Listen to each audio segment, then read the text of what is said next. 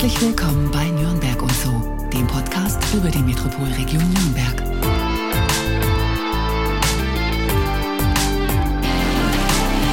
Er träumte von einer Tischlerlehre an der Semperoper in Dresden, flüchtete jedoch noch vor der Grenzöffnung mit seiner Familie aus der DDR in die BRD. Auf dem heiligen Berg Athos dachte er viel über sich und das Leben nach, schlug jedoch das Angebot der Mönche zum Bleiben aus. Stattdessen wurde er Krankenpfleger und baute mit seinem besten Freund einen Kletterwald. Hier ist der Mann, der Felswände erklimmt, Höhlen erforscht und Bäume umklammert. Herzlich willkommen, Erlebnispädagoge und Kletterexperte Sven Kunsch. Hallo. Mein Name ist Markus Wolf und mir gegenüber sitzt wie immer Daniel Bellendl. Hallo Daniel. Hallo Markus. Ähm, Kletterexperte Sven Kunsch. Wie bist du überhaupt zum Klettern gekommen? Während der Krankenpflegeausbildung, ähm, wo ich meinen äh, Freund Martin kennengelernt habe, der dann ähm, selber das Klettern angefangen hat, bin ich dann selber zum ähm, Klettern an Felswänden in der Fränkischen ähm, gekommen oder dann halt im Winter in der Halle. Und ja, war eine sehr faszinierende Geschichte, weil man dann halt einfach so, mm, so psychisch ähm, angespannt ist in der Klinik, um dann mal so ganze Gedanken frei vom Kopf ähm, wegzubekommen. Ist Klettern echt eine ganz richtig super Sache. Wie lange ist das her ungefähr? Boah, ähm, 12, 13 Jahre dürfte das schon, dürfte das schon her sein. Okay, kann man in der fränkischen Schweiz dann so richtig gut klettern, weil du ja. das explizit erwähnt ja, hast? Fränkische Schweiz ist ja Kletter-Eldorado mit ähm, gut über 10.000 ähm, verschiedenen ähm, Kletterrouten. Sind dann auch Klettersteige gegangen, zum Beispiel den Höhenglücksteig ähm, in Nürnberg in der Hersbrucker Schweiz. Also da gibt's ähm, ganz viele Möglichkeiten. Und haben dann auch Touren, Großglockner zum Beispiel, in Österreich ähm, gemacht, ähm, gemeinsam ja, ist dann so unsere Leidenschaft geworden, neben dem. Okay, und wie kommt man jetzt von dem Großglockner zum Kletterwald oder zum eigenen Kletterwald? Ja, so als ähm, Hobby entstanden, also aus der Krankenpflege heraus, dass wir überlegt haben, Mensch, was gibt's noch nebenher, was interessiert uns, was macht uns ähm, Spaß? Von Martin hat sich dann eher so ein bisschen auf, ähm, ja, neben Klettern auf Höhlen, ähm, Höhlentouren spezialisiert, hat eine Höhlenführerausbildung gemacht und mein Bereich war dann eher so ein bisschen die Erlebnispädagogik, so parallel dann eine ähm, Zusatzausbildung ähm, in Freiburg zu beginnen. Das war ähm, 2007 und vorher schon übers Klettern sind dann halt auch immer in Klettergärten gegangen, die so ja, ab 2000 2004 so in Deutschland Einzug gehalten haben. Ähm, waren dann in Pottenstein in dem Kletterwald, ähm, haben uns auch andere Klettergärten angeschaut. Das hat so unser ja, sagt Mensch, das könnte man irgendwie auch uns verwirklichen, mit Interesse am Holz, an der Natur draußen zu sein, mit dem Klettern zusammen, da was zu machen, haben dann ähm, auch in einem Kletterwald mal mitgearbeitet, eine Zeit lang und haben gesagt, okay, ähm, das, was die können, das können wir auch. Ähm, wir gehen jetzt unsere eigenen Wege und machen uns ähm, zu zweit dann halt selbstständig und ähm, schnuppern so in den Bereich ein bisschen rein haben dann 2009 die Chance und die Möglichkeit gehabt, ähm, einen Kletterwald in der Türkei zu bauen. Das ähm, haben wir Projekt dann ähm, ja, dann verwirklicht hm, ja, Mai 2009 und sind darüber dann wieder auf einen Kletterwald an der Ostsee gestoßen, wo wir am Auftrag dann einen ähm, am Timmendorfer Strand in Scharbeutz ähm, gebaut haben. Das waren so unsere beiden Aufträge und dann war schon immer so im Hintergrund, ähm, wir möchten gerne in der Region hier rund um Nürnberg ähm, auch unseren eigenen Kletterwald, den wir dann nicht nur selber bauen, sondern halt auch selber betreiben. War dann so unser ähm, ja, Hintergrund und haben dann auch verschiedene Möglichkeiten ähm, versucht, auch im ähm, nahen Reichswald was zu bauen, was sich aber als schwierig gestaltet. Ja, aber es äh, äh, besonders ähm, geschützter Bereich vom Naturschutz halt ist und da darf eigentlich keine kommerziellen Sachen halt stattfinden. Waren ähm, Steinbrüchlein wäre ein tolles ähm, Gelände gewesen, wo Gastronomie, Parkplätze da gewesen wären. Ähm, haben auch eine Bauvoranfrage gestellt bei der Stadt Nürnberg, die ist aber ähm, abschiedig belegt worden. Heißt das abschiedig? Heißt das abschiedig? Nee, oder, oder ja. Ja, hat auch was mit Ende oder Absage zu tun, das passt schon. Ja. Klingt gut. Genau. Sehr offiziell. Genau, jedenfalls ja, haben wir dann halt einfach weitergesucht und ähm, waren dann bei verschiedenen ähm, Ämtern, um Gewalt in der, in der Region dann halt zu suchen. Hätten dann ähm, über den Staatsforst in ähm, Nürnberg-Altenfurt ein Gelände ähm, gefunden, ein Eichenwald von 1,7 Hektar. Da wäre aber das Problem gewesen, da hätten wir noch Parkplätze ähm, anlegen müssen, hätten auch das, die Problematik des Vandalismus ähm, gesehen, weil es ähm, sehr ja, Innenstadt nah oder Problemviertel ähm, drumherum sind und ähm, die Stadt Nürnberg da auch dreimal die Woche auf einer Skaterbahn, die nebendran ist, ähm, da ist, um halt irgendwie Glasscherben wegzuräumen. Das war dann so unser ursprünglicher Plan und dann ist der Dr. Hunke von, äh, von der Faber-Castellischen Vermögensverwaltung auf uns zugekommen, der das wohl äh, mitbekommen hatte, dass, der, dass wir da was bauen wollen und hat uns gefragt, ob wir nicht ähm, uns vorstellen könnten, an den Standort ähm, Straßmühle oder Faberhof rauszukommen. Er hätte da ein Gelände, was schon im Flächennutzungsplan als Freizeitgelände ausgewiesen ist, hätte zwei Hektar Wald, ähm, wo jetzt die nächsten Jahre wahrscheinlich eh außer wieder Aufrüstung nicht mehr viel passiert. Ja, und dann haben wir uns das im Oktober 2012 ähm, angeschaut, haben eine Woche Bedenkzeit gehabt und ähm, haben uns dann dafür, ja, dann nach entschieden, nach kurzer Bedenkzeit, nachdem ich das Gelände und die Umgebung auch schon kannte. Und der Waldschenke Straßmühle, meine äh, große Tochter, die 16 Jahre alt ist, ähm, die Tauffeier gewesen ist und kann das schon immer als äh, beliebtes Ausflugsziel in der, in der Region. Genau, und dann ja, sind relativ schnell dann auch die Verträge gemacht worden und Ende Januar 2013 war dann die Genehmigung vom Landratsamt Neumarkt ähm, da. Haben auch große Unterstützung vom, von der Gemeinde Pürbaum, auf dem Gelände, das hier ähm, liegt, erfahren und konnten dann ähm, Anfang März ja, Ende Februar, Anfang März 2013 mit dem Bau beginnen. Der Weg vom Krankenpfleger, du hast dann im Kletterwald mitgearbeitet oder du mit dem Martin zusammen. Bei einem Tischler würde ich jetzt vermuten, dass man irgendwann dann auf die Idee kommt, naja, den frage ich mal an, dass er mir vielleicht einen Kletterwald baut. Wie kam denn der Kontakt, äh, dass man eine Anfrage noch vor dem eigenen Kletterwald aus der Türkei zum Beispiel bekommen hat? Wie, wie kam das denn zustande? Ja, wir haben dann schon so unsere eigene ähm, Website ähm, geschalten gehabt und ähm, Kontakte zu verschiedenen Leuten in Nürnberg dann auch gehabt, die das dann auch mitbekommen haben und ähm, eine Dame, die mit einem ähm, mit ihrem türkischen Freund da eine Idee hatte in der Nähe von Siede ähm, zu bauen. Die haben uns dann angesprochen und dann haben wir uns über ein paar verschiedene Treffen und dann auch vor Ort äh, umschauen. In der Türkei dann halt ähm, begonnen, das, das war so der Sprung ins kalte Wasser eigentlich mhm. hinein, haben uns auch ein paar blaue Augen ähm, dabei geholt bei dem Projekt, weil es nicht alles ganz so rund gelaufen ist, wie wir uns das vorgestellt haben, aber es war so der, der Schritt, den man dann ähm, irgendwann mhm. einfach mal wagen muss und zu sagen, okay, was sonst macht man dann nie ähm, und ähm, haben daraus dann eigentlich unsere Lehren dann auch ähm, so die nächsten Jahre ähm, gezogen und ähm, dass wir uns dann auch weiterentwickelt haben, was Befestigungstechnik betrifft, ähm, aber auch, ja, wie gestalten wir Verträge etc. Wie teuer ist überhaupt so ein Kletterwald? Kommt darauf an, wie, wie man die, äh, wo man die Materialien herbeziehen ähm, Also kann, mindestens aus Dubai vergoldet und so weiter, ne?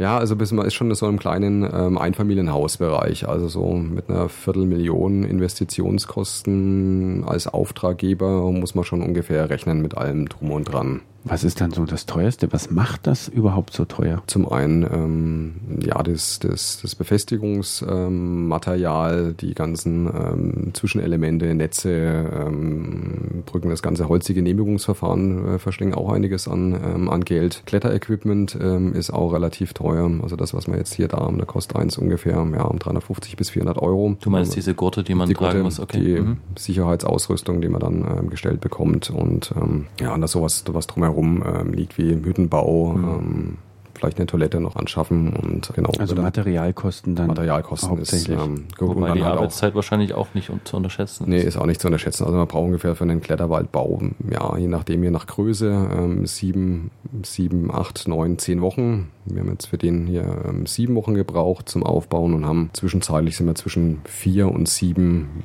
Arbeiter gewesen, die quasi von früh um sieben bis abends um sieben den Kletterwald dann aufgebaut haben an sechs Tagen. Was braucht man für eine Qualifikation, dass man einen Kletterwald aufbaut? Kann im Prinzip letztendlich als Betreiber ähm, jeder machen. Die Leute, die dann ähm, bauen, ähm, müssen sich natürlich an die DIN-Vorschriften halten, was Kletterwaldbau betrifft. Der Betreiber dann an die DIN-Vorschrift, was den Kletterwaldbetrieb betrifft. Da gibt es eine DIN-Vorschrift. Ja, gibt es eine DIN. In Deutschland für alles eine DIN-Vorschrift. Genau, jetzt ähm, auch Europanom. Und sonst ähm, sind das dann meistens die, die dann beim Bau sind, ähm, die dann eine Baumkletterausbildung haben oder dann halt aus dem Höhensicherungsbereich halt ähm, bekommen Höhenkletterer, sind zum Beispiel auch Fassaden reinigen oder Banner in Höhen aufhängen oder in Abu Dhabi zum Beispiel dann halt irgendwie den Turm reinigen, dann von außen oder den halt mit aufbauen. Das sind dann Leute, die dann halt spezielle ein Faible einfach für die Höhe haben und fürs Klettern, die das dann halt miteinander kombinieren. Und dann kommt der TÜV wahrscheinlich und nimmt das Ganze erstmal ab, oder? Ja, wenn man sich das Gelände ähm, angeschaut hat, geht dann, ähm, geht dann das eigentlich erstmal so los, dass man einfach so plant, ne? so, mhm. also seine Vision vom Kletterwald ein bisschen zu entwickeln. Was möchte ich wo, wie mhm. hinbauen? Wie baut man es einfach auf, dass es für die Gäste auch attraktiv ist? Dann tut man die Bäume markieren, dann kommt der Baumgutachter, der sich dann jeden, jeden Baum quasi anschaut vom Baumgutachter.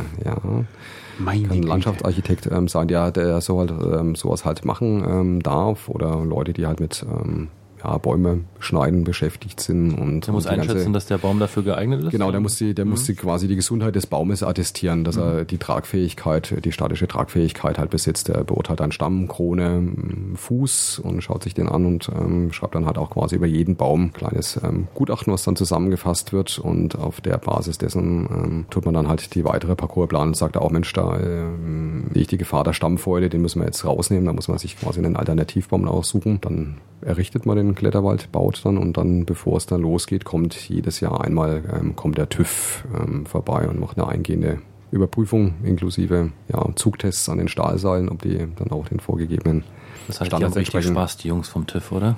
Ja, und nehmen sich auch ganz viel Zeit, sind äh, intensiv und ähm, genau, der TÜV Thüringen, der ist recht ähm, relativ ähm, fit, der tut relativ ja, sehr viele ähm, Kletterparks jährlich ähm, überprüfen und das ist so unser Ansprechpartner über die letzten Jahre gewesen. Okay, und dann liegt irgendwann die Genehmigung vor. Also ich vermute mal, TÜV kommt auch öfter im, im, Jahr, oder? Ja, oder kommt ein- einmal vor Saison. Also Einmal vor der im Jahr. Saison, Genau, okay. da, genau, das ist, das ist Wann ist ausreichend. Saison? Saison geht eigentlich von ähm, ja, Osterferien bis Ende Herbstferien, grob gesagt. Ende März, Anfang April bis in den Herbst rein. Also jetzt haben wir es bis, Ende Herbstferien offen. Man kann auch an schönen Wintertagen 10 Grad plus, äh, nachdem es nicht mehr so ähm, ja, harte Winter bei uns gibt. Also letztes Jahr hätte man durchaus Leute klettern lassen können, wenn es schneefrei, ähm, kein Raureif ähm, drauf liegt. Kann man den äh, Kletterpark dann, genau, jetzt sind wir überhaupt erstmal beim Begriff Kletterwald, Kletterpark und gibt es eigentlich auch mit Sicherheit irgendeine offizielle Bezeichnung für dieses Konstrukt? Da gibt's viele, also so, eigentlich so die ursprüngliche ähm, Geschichte ist auch so eine Hochseilgärten, wo so Teamübungen stattfinden und das sind frei, meistens freistehende ähm, Anlagen gewesen und nachdem er dann, also Hochseilgarten, dann gab's, äh, nachdem er es dann auch in den Wald verlegt hat, so ein bisschen eine Welle, die aus Frankreich äh, nach Deutschland geschwappt ist, so 2003, 2004, da fing das so ähm, an. Waldhochseilgarten war ein bisschen sperrig, der Begriff, Waldseilparks, Kletterwald, Kletterparks gibt's verschiedene ähm, Begrifflichkeiten eigentlich dafür. Da gibt's eigentlich nicht so den Oberbegriff. Wir waren ja noch äh, beim Winter. Kannst du dann quasi einfach sagen, hier, jetzt äh, ist 15 Grad draußen, wir haben Januar, es ist offen, Gäste können kommen? Oder bedarf es da einer gewissen Vorlaufphase? Also das wird man relativ spontan ähm, dann machen, wenn man einfach die Wetterprognosen sieht und zum Beispiel dann Mitte der Woche ähm, feststellt, man, ähm, das Wochenende ähm, bietet gute Aussichten, dass das Wetter ähm, ja so um die 10 Grad, ja, man kann auch bei 5 Grad ähm, klettern, aber es ist halt früh noch relativ, nachdem es hier ähm, ein bisschen weiter draußen ist, ein bisschen Wasser in der Nähe ist, ist es noch relativ glatt auch in der Früh. Dann ab mittags kann man an einem Sonntag bestimmt von 12 bis 17 Uhr hier ähm, klettern bei schönem Sonnenschein. Die Leute ziehen sich ein bisschen warm an, nehmen Handschuhe mit, dann ist das durchaus machbar. Also letztes Jahr sind uns ein bisschen Geschäft durch den Lappen gegangen, weil wir unsere Sicherungssysteme zum Hersteller eingeschickt haben zum Überprüfen, zur Revision und waren so unschlau, die alle wegzuschicken und hätten einen Tag gehabt, da hätten wir locker 50 oder 60 Leute klettern lassen können und genau sind so die Lerneffekte, die man dann daraus dann hat, dass man das dieses Jahr ja gestaffelt machen, dass wir Kletterequipment auch für schöne Wintertage haben. Wie viele Leute können gleichzeitig auf die Anlage drauf? Wir haben momentan 92 Gurte ähm, da, die wir gleichzeitig ausgeben können, die auch dann an guten Tagen ähm, auch komplett ausgelastet sind. Wir werden jetzt nächstes Jahr noch auf 100 Gurte aufstocken und dafür aber dann noch zwei Parcours zu unseren bisher bestehenden sechs Parcours dazu bauen. Das kann man einfach so hinten am Gelände einfach noch dazu bauen und sagen so, ich Also wir baue jetzt haben, wir haben jetzt von den zwei Hektar, die wir ähm, quasi gepachtet haben, ähm, sind jetzt ungefähr 1,1 Hektar sind jetzt bebaut und wir haben uns schon auch ähm, hin, hinsichtlich ähm, Erweiterungsmöglichkeiten schon auch so Optionen offen gehalten, ähm, dass wir die bestehenden Parcours dann auch so gebaut haben, dass, ähm, dass wir dann auch Platz für andere Parcours haben, dass wir uns das nicht zugebaut haben. Also könnte man locker wahrscheinlich nochmal sechs, sieben Parcours reinbauen, dann wird es aber schon relativ voll, die zwei Hektar. Aber so geplant sind eigentlich, ja, 10, 11 Parcours und Und es gibt ja vorne einen kleinen Wichtelpfad, heißt der, glaube ich, ne? Wichtelweg, Also, mhm. Wichtelweg, genau. Und da können also auch die Kinder drauf. Ein bisschen niedrige Höhe.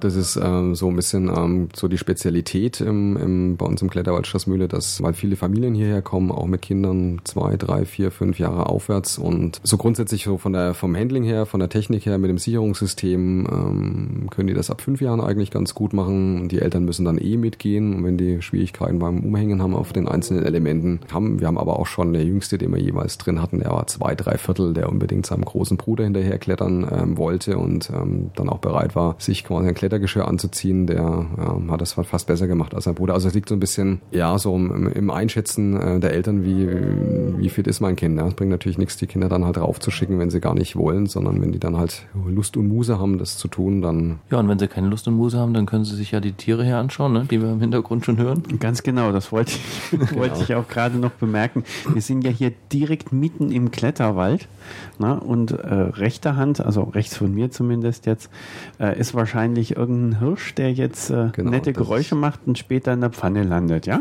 Äh, eher, eher wahrscheinlich nicht, weil er quasi für den Fortbestand ist. Äh, Stimmt der, der Rothirsche hier zuständig ist. Aber der Alfred ist gerade in der Brunftzeit, wie man unschwer hört, und ähm, rührt dann mal öfters am Tage. Es ist ja jetzt dunkel draußen. Gibt es denn hin und wieder Personen, die einfach in der Dunkelheit auch mal so heimlich klettern, außerhalb der Öffnungszeiten? Also in der Dunkelheit glaube ich ähm, eher weniger, weil du dann eigentlich hier fast äh, die Hand nicht mehr vor Augen siehst in der Dunkelheit und die Leute dann bewusst hier herkommen müssten mit Taschenlampe oder so. Und das macht eigentlich keiner. Das ist, glaube ich, den, wenn den Leuten zu viel Aufwand werden. Letztes Jahr beim Bau ähm, war das für ein paar Jugendliche aus der Umgebung ähm, recht interessant, die dann auch immer mal so die Sachen getestet haben, ähm, haben uns dann aber ganz nett mit ihnen unterhalten und äh, gesagt, dass sie das auf eigene Gefahr machen. Der Wald ähm, darf nicht abgesperrt werden. Ähm, das ist im Bayerischen ähm, Naturschutzgesetz ähm, oder festgelegt, dass Wald frei zugänglich sein muss. Deswegen gibt es auch keinen Zaun um die Anlage drumherum.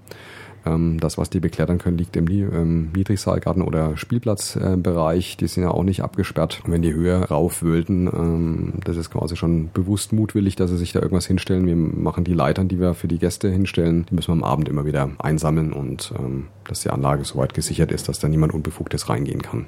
Und wenn jetzt in der Nacht was passieren würde, keine Ahnung, vielleicht wird irgendjemand volltrunken von 1,50 Meter ungeschickt runterfallen, ist das dann sein also eigenes Problem? Persönliches, persönliches Pech.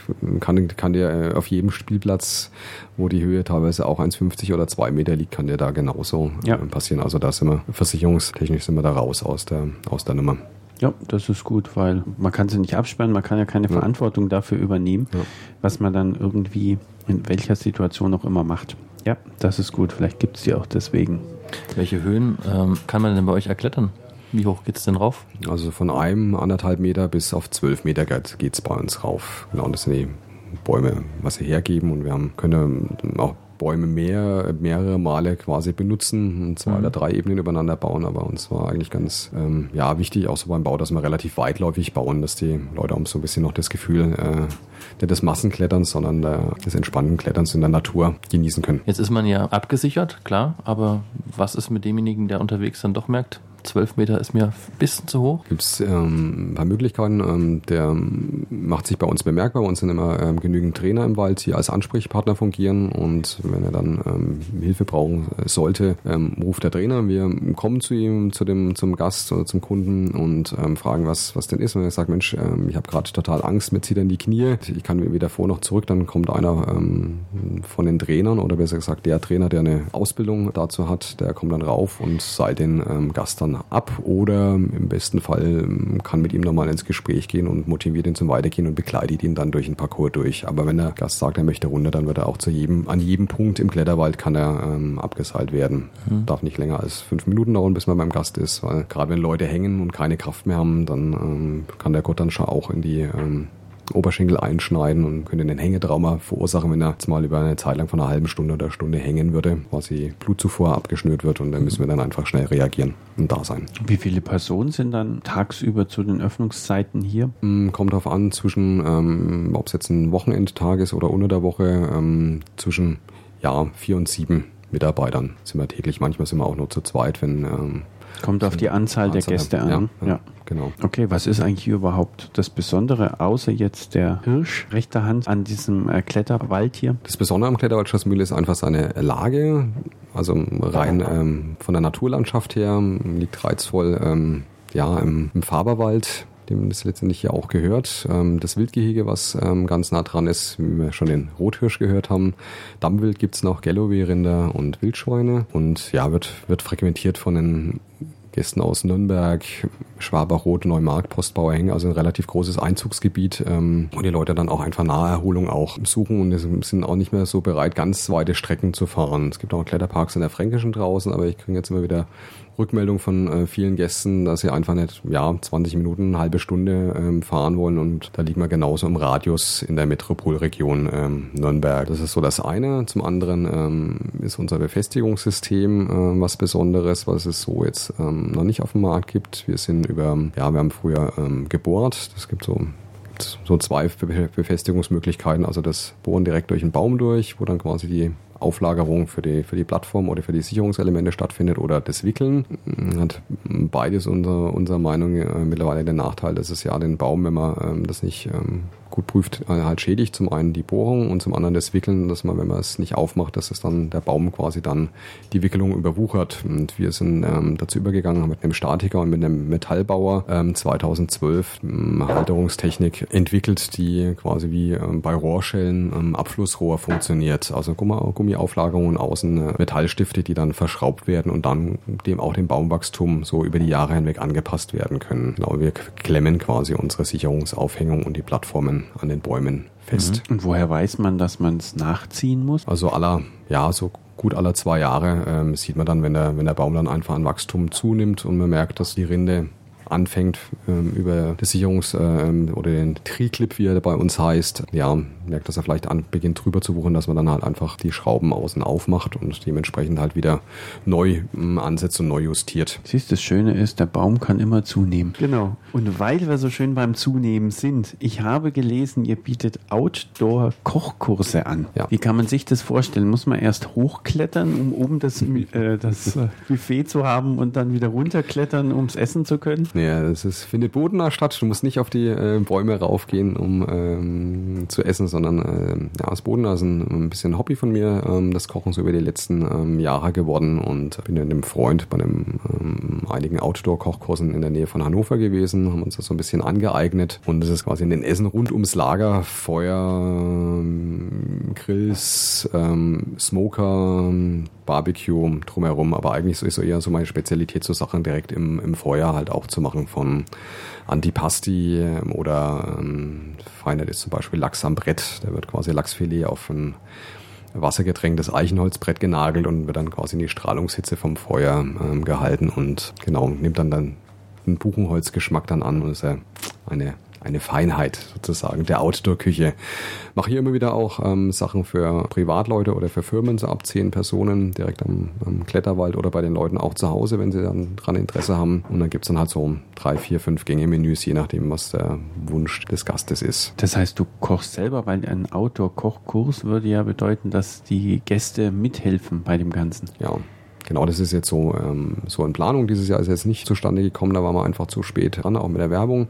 Aber für nächstes Jahr ist ein Outdoor-Wochenende in der fränkischen Schweiz geplant, auf einem Zeltplatz, wo man dann mit Höhlentouren, Kajaktouren, Bogenschießen so ein ganzes ähm, Wochenende gestalten wollen. Und ein Teil davon wird am Nachmittag bis ähm, in den Abend hinein und am nächsten Tag dann Zubereitung von ja, Essen draußen sein, direkt im Feuer oder dann früh sich morgens dann ein Trapperfrühstück äh, ähm, zu machen mit Cowboybohnen aus dem Erdofen zum Beispiel. Das ist so der Das Plan wollte ich jetzt gerade fragen, was ein Trapperfrühstück ist, so klassisch Bohnen mit Speck? Ja, Bohnen mit Bohnen, ja genau, Bohnen mit Speck, das wird im Erdofen quasi gemacht in so gusseisernen Töpfen. Der wird dann quasi eingegraben, kommt Glut oben drauf und der simmert dann mehr oder weniger über in der Nacht dann vor sich hin und dann sind die Bohnen schön durchgezogen mit dem Speck und ähm, allen Ingredienzien, die da drin sind. Ja, ich sehe schon, äh, liebe Markus, Bohnen. der, da tropft der Zahn. Ich, ja. Wieso? Ich habe keinen mehr.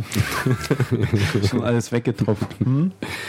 Genau, also das ist so die, die Spezialität. Man muss immer ein bisschen gucken, was ähm, ja so an Bedarf ähm, da ist. Weil bei dem eigentlichen Kochkurs, ähm, so wie mein Freund auch am Bodensee von mir ähm, anbietet, geht's eigentlich von früh um 10 bis abends um 19, 20 Uhr, eigentlich den ganzen Tag werden 20 bis 27 Rezepte äh, gekocht, wo man dann halt immer wieder mal probieren kann und die Leute je nachdem ähm, dann halt auch mithelfen können, wollen. Aber alles Outdoor. Alles Outdoor. Ja, also wobei ein weit gefasster Begriff ähm, eigentlich ist, ja, es wird dann auch ähm, zum Beispiel ähm, beigebracht, wie man den Smoker äh, ähm, benutzt, Kugelgrill, was so, was so gängige ähm, Sachen sind, aber halt, halt auch sehr direkt Sachen. Ja gut, ein Smoker, der braucht ja einige Zeit lang. Ja. Ne? Da musst du dann teilweise auch schon ein bisschen früher anfangen. Da sitzt dann mein Freund dann auch über Nacht quasi kampiert neben dem Smoker und tut ihn immer wieder auf Temperatur halten und befeuern. Aber es ist ein bisschen aufwendig. Das ist jetzt wahrscheinlich auch nicht so ein Thema, ist ein ganz, ganz geiles Thema, aber ich glaube wahrscheinlich nicht so unser Kernthema jetzt, das mit dem Smoker noch zu vertiefen. Ne? Ich glaube, sonst würden wir da vier Stunden lang. Können wir, glaube ich, noch ein bisschen weiter unterhalten. Absolut, völlig richtig. Wie oft kletterst du überhaupt selber noch? Wir müssen gerade jeden Tag, äh, wenn wir den Kletterwald offen haben, ähm, müssen wir einmal den Parcours äh, visuell in Augenschein nehmen. Das heißt nicht nur vom Boden aus, sondern wir müssen jeden Parcours auch abklettern und ähm, zu schauen, ob sichtbare Veränderungen da sind, ob irgendwas ähm, vielleicht auch kaputt gegangen ist oder austauschbedürftig ist. Und insofern komme ich auch immer wieder die Gelegenheit machen, auch Leute, die für uns arbeiten. Also kommen bestimmt im Jahr 50, 60, 70 Mal dazu auch selber durchzuklettern. Gibt es eigentlich Kletterer, die sich dann auch wirklich überschätzen? Also wir hatten vorhin die einen, die dann doch unterwegs merken, es ist zu hoch und haben doch die eine oder andere Höhe, Höhenangst, aber die wirklich übermütig da agieren? Glaube ich, der Großteil, der kann sich eigentlich ganz gut einschätzen. Sagen, sagen wir mal 80 bis 90 Prozent, die ähm, auch so ein bisschen ihre ähm, Grenzen dann auch kennen und rechtzeitig dann auch ja, aufhören oder, oder sagen, okay, das bis dahin und nicht weiter, das reicht mir. Gibt aber auch Leute, ähm, ja, die sich, die sich dann überschätzen, die mit dem Mundwerk sehr ähm, schnell, was sie denn alles klettern können und nach den ersten zwei Touren eigentlich dem keine Taten folgen lassen, sondern dann eher ähm, ja, die Segel streichen, was das Klettern betrifft. Das heißt, es darf auch wirklich jeder klettern.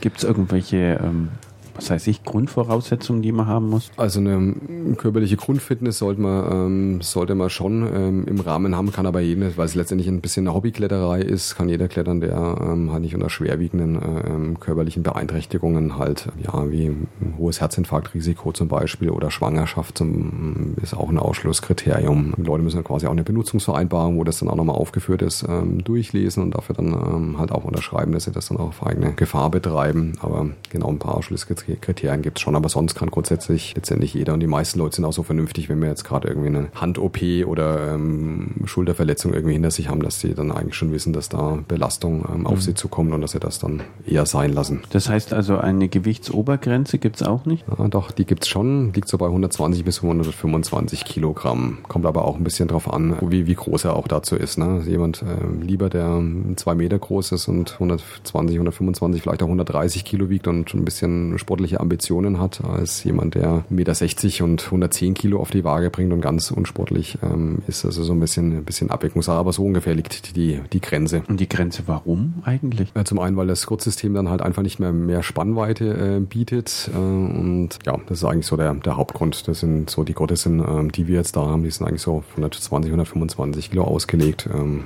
plus Sicherheitsreserve. Also die Plattform ist weniger ein Problem dabei. Nee, die also hält die, fest. Die, die, halten drei, äh, drei Personen ähm, aus und die Stahlseile, die verbaut sind, auch eine Zugkraft von zwei, zwei Tonnen. Naja, also zwei Kalmund ungefähr, ne? Dann wird's gehen. Ja.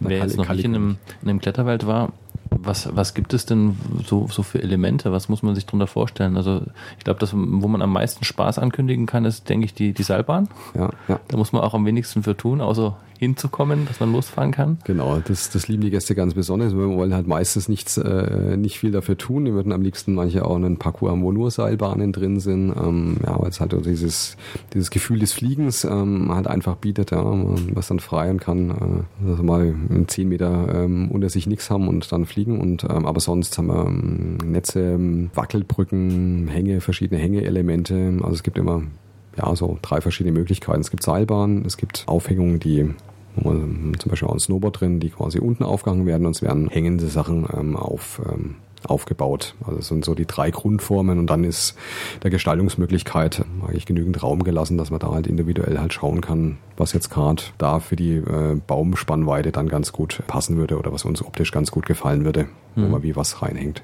Gut, wir haben ja Fotos gemacht und die kann man sich bei uns auf der Webseite oder bei euch auf der Webseite ja natürlich anschauen. Gibt es da eigentlich irgendwelche Innovationen, wenn es um neue Attraktionen im Kletterwald geht? Ja, also unser Partnerkletterwald in der ähm, Fränkischen Schweiz, ähm, der ähm, Pro Alpin Kletterwald in Heiligenstadt ähm, hat der zum Beispiel auch noch einen ähm, ein Power-Fan. Das ist quasi ähm, Luftwiderstand gebremstes ähm, System, was aus, den, äh, aus Großbritannien kommt, wo man sich quasi dann einhängt auf der Plattform, 13 Meter, 20 Meter über den Erdboden und man springt quasi wie beim Bungee-Jumping dann quasi in den, ja, ins, in, in, in, in, den Ventilator. Fall, in den Ventilator hinein. Nein, nicht in den Ventilator. Ja, das gab bei James Bond auch schon mal.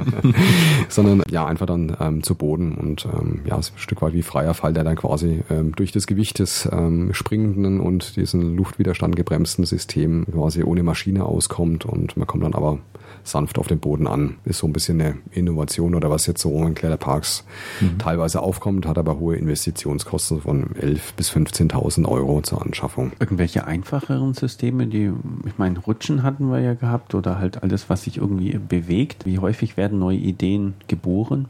In dem Metier? Mm, ähm, eigentlich beständig. Also wir haben jetzt zum letzten Jahr auch einen neuen Parcours hinzugebaut, wo wir uns überlegt, was wir, was wir machen. Ähm, haben dann zum Beispiel auch, wie gesagt, das Snowboard ähm, eingebaut, wo die Leute dann quasi sich draufstellen und durch den ähm, von Baum zu Baum gleiten. Ähm, wir haben Elemente gesagt, was sich jetzt nicht unbedingt bewährt hat, ähm, umgebaut.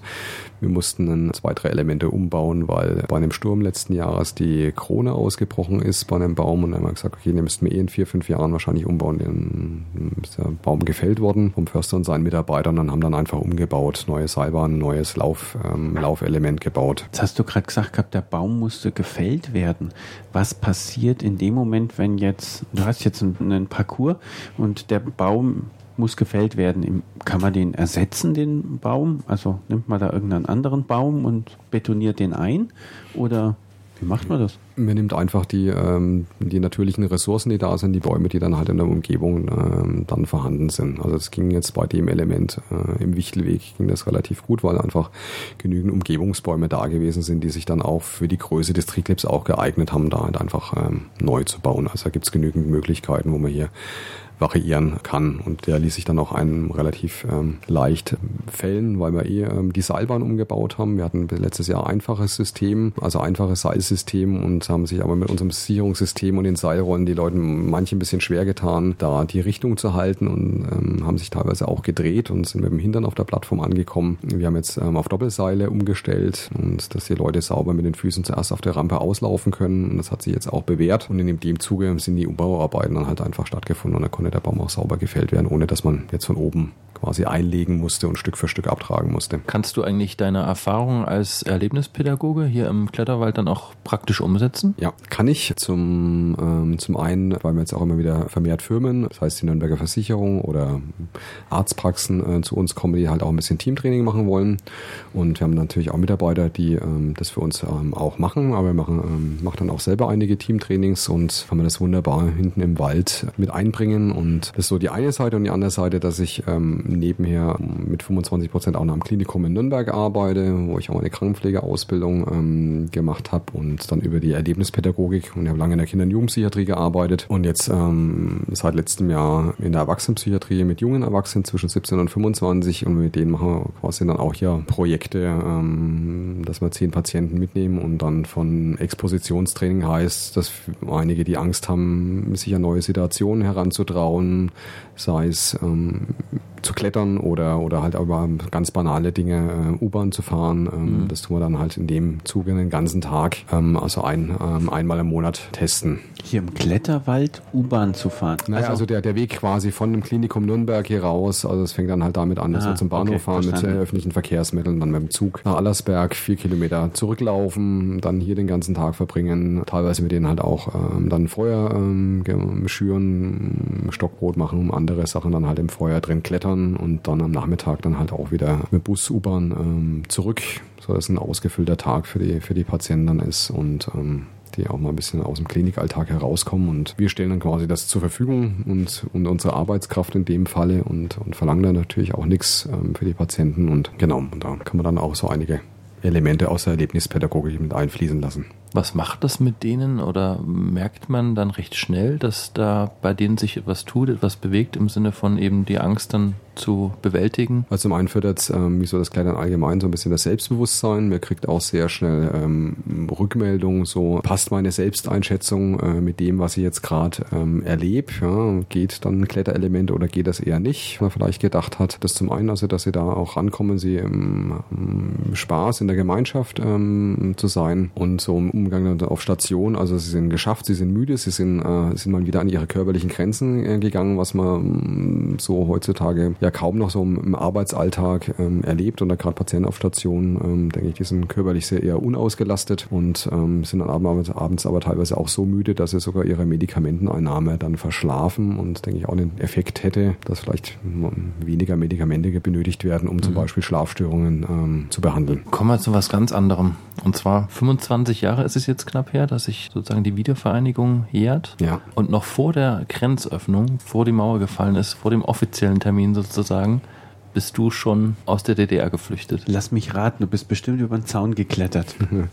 äh, nein, ganz so schlimm war es nicht, aber wir waren äh, ähm, kurz davor, ich war 16, ähm, damals war gerade mit der Schule fertig. Meine Eltern hatten mir die Reise nach Budapest ähm, quasi zum Abschluss der 10. Klasse geschenkt. Ähm, mein Bruder war zehn damals und meine Eltern, wir sind quasi dann in den Urlaub gefahren und ähm, haben noch zwei Freunde aus meiner Klasse dabei gehabt. Eine Woche Urlaub gemacht in Budapest und dann haben wir uns ähm, im, ja, im Auffanglager in äh, Budapest gemeldet gehabt und meine zwei Klassenkameraden haben wir ähm, wieder zurückgeschickt. Ähm, Den haben wir quasi erst äh, vor Ort reinen Wein eingeschenkt, dass wir äh, gedenken da zu bleiben und dann äh, rüber zu machen und ähm, sind dann im Stadtrand von Budapest in einem Auffanglager ähm, gewesen und da sind dann schon so die Pläne gereift mit meinem Vater, dass wir es dann eventuell auch, wie so viele andere, dann ähm, auch mal probieren, ähm, vielleicht dann illegal schon über die Grenze zu kommen. Also die Pläne standen schon von wir durchschwimmen den Neusiedler See oder versuchen über die Grenze dann über den Zaun zu klettern. Also ganz abwegig war es nicht, aber es waren dann schon Tendenzen da, nachdem wir dann so anderthalb, zwei Wochen im, im Lager waren, dass sich dann auch offiziell ähm, was ähm, tut, dass wir das vielleicht ähm, nicht machen müssen und wir dann als Familie gemeinsam ja in die BRD übersiedeln können. Du warst 16 und äh, stand die Reise nach Budapest Budapest an. Wusstest du dann vorher schon, also bevor die Reise nach Budapest losging, von den Eltern haben die dich eingeweiht? Also war klar, was dich da erwartet oder was deine Eltern zumindest vorhaben? Mhm.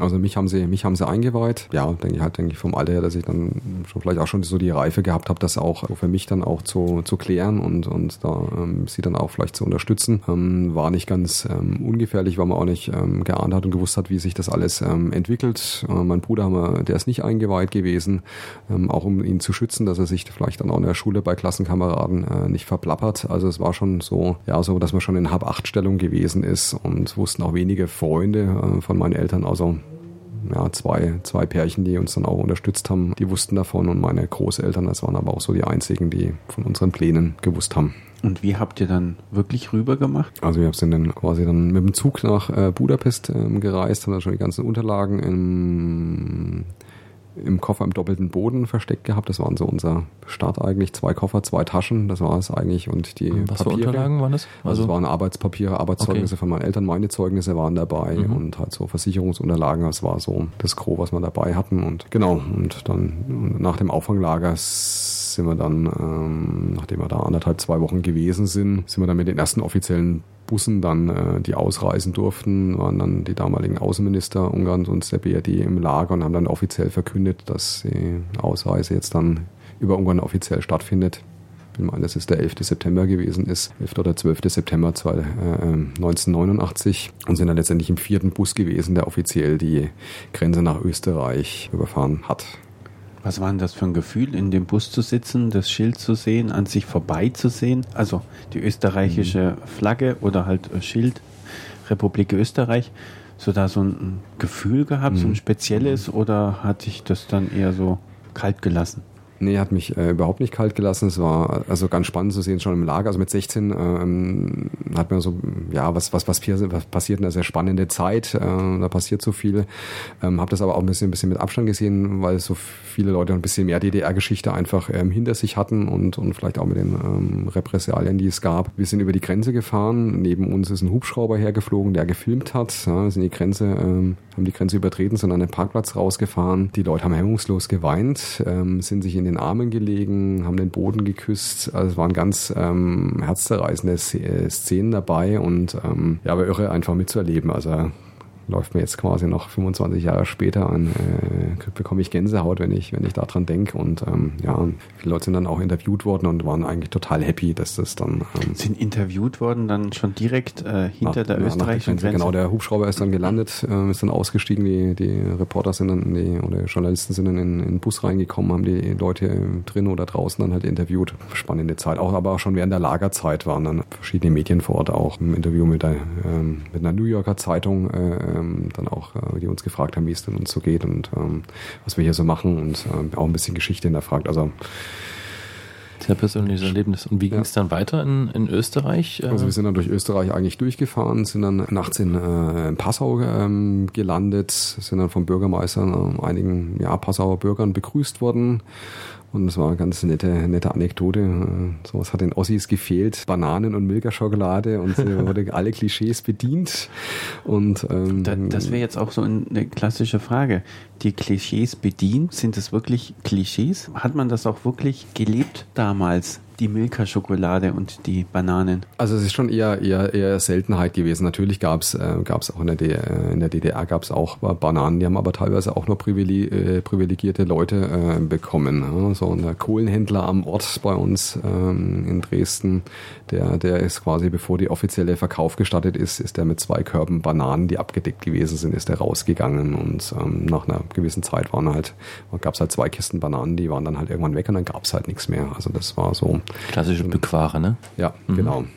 Ja, und dann kam man jetzt dann an. Genau, wir sind in Österreich sind wir noch durchgefahren und dann kam dann in Passau an und dann genau gab es eine offizielle Rede vom Bürgermeister und ähm, ja, die einzelnen Bürger haben dann quasi so ihre Bananen, Milka-Schokoladen, Willkommenspäckchen, manchmal war ein bisschen, äh, ein bisschen Geld äh, ähm, dabei. Ähm, dann hat dann auch an uns weiter verschenkt. Dann sind wir quasi eine Nacht in der Bundeswehrkaserne in Passau ähm, übernachtet. Ähm, am nächsten Tag mussten dann etliche Formalitäten halt erfüllt werden, wo meine Eltern dann den ganzen Tag eigentlich beschäftigt gewesen sind mit ganzen Unterlagen, Pässen und sowas ausfüllen. Und dann hat man eine Anlaufstelle hier so im, im fränkischen Raum, weil eine Cousine ähm, von mir, die ist 1988 ähm, quasi illegal im Westen geblieben und das war so, die hat in auch dann gelebt. Das war so unsere Anlaufstelle. Sonst hat man eigentlich hm, niemanden, wo man, wo wir wussten, da können wir jetzt ähm, so hin und sind dann nach Pause dann äh, einen Tag später dann in Nürnberg gelandet, in den ähm, Grundig-Hochhäusern an der Beutnerstraße. Da waren wir auch nochmal eine Nacht und waren dann nach Fürth weiter. Und da waren wir dann ein halbes Jahr im Übergangswohnheim auf 20 Quadratmetern zu viert und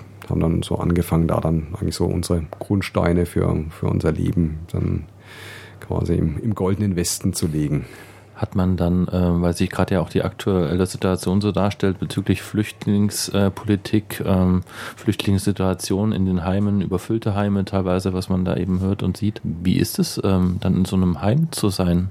Gab es da auch andere Nationen und wie ist dann das Zusammenleben? Mhm, also war ein, war ein Heim für Aus- und Übersiedler. Es war eine ehemalige, ja, für direkt hinter, der, hinter dem Förderbahnhof in der Karolinstraße.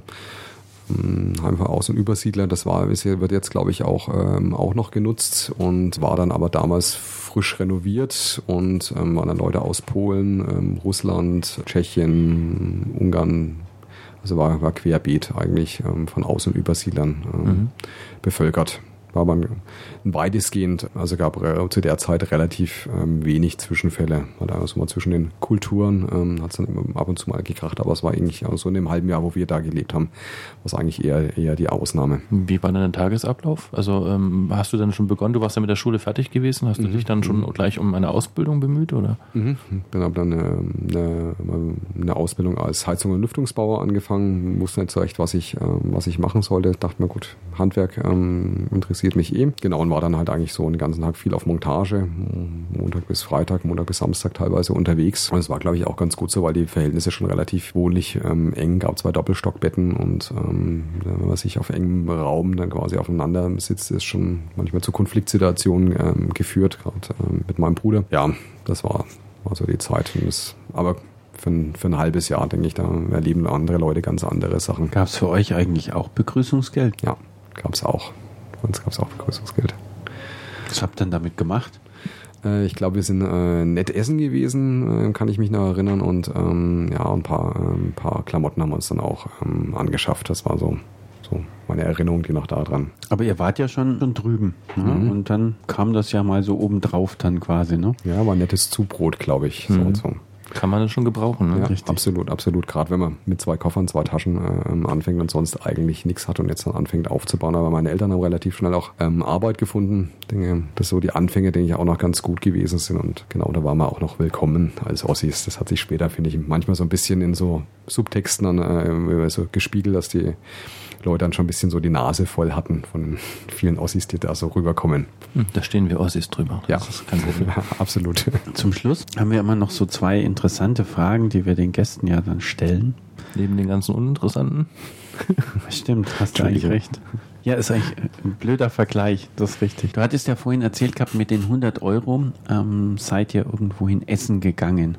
Bevor wir zu der eigentlich wichtigen Frage kommen, hast du eigentlich hier in der Region ein, ja, eine Kultureinrichtung, ein Ort oder was weiß ich, ein Lieblingsort, wo du den Hörern unbedingt mitteilen möchtest, dass der so richtig schön ist? Also, wo ich ähm, gern ähm, essen gehe, ist in das La Tasca in Fürth. Da zum Beispiel ganz gerne. Und so als kulturelle Einrichtung, ähm, ja, mag ich die, das Babylon sehr gerne in der Nürnberger Straße in Fürth als Kino ähm, zum Ausgehen. Gutes Bier trinken, das hat sich so ein bisschen etabliert und ähm, ja, spiegelt so ein bisschen die Kultur, finde ich auch in Fürth wieder. Trifft man viele, trifft man viele interessante Leute. Das so zum einen, was so, so das Essen mm, betrifft und ja, sonst halt einfach so die Natur. Fränkische Schweiz, Hersbrucker Schweiz in Höhenklicksteig, den, den mag ich auch echt gerne in der, ähm, draußen in der Natur zu sein und ähm, Höhenglücks, Höhenglückssteig, muss man da klettern können? Naja, es ist auch so wie beim, beim Kletterwald. Man sollte schon ein bisschen so eine Affinität zum Klettern ähm, haben und ähm, das ist quasi so rund um eine ähm, Felsformation drumherum zu klettern, an, auch mit Stahlseilen gesichert, aber so, ja, und über Stahlstifte zum Beispiel gehen oder natürliche Felsformationen ähm, entlang zu gehen. Werden wir uns mal eine Kletterausrüstung besorgen müssen, ne? Das Naja, glaub ich, denke mal, da das wird man ich die auch vor Ort bekommen, oder? Na gut, die, die hier, die hier stattfindet, die kann man jetzt von, äh, für den Klettersteig jetzt eher nicht benutzen, die ist eher rein für Hochseilgärten, aber wir könnt ja gerne mal herkommen und dann fangen wir mal klein an. Gut.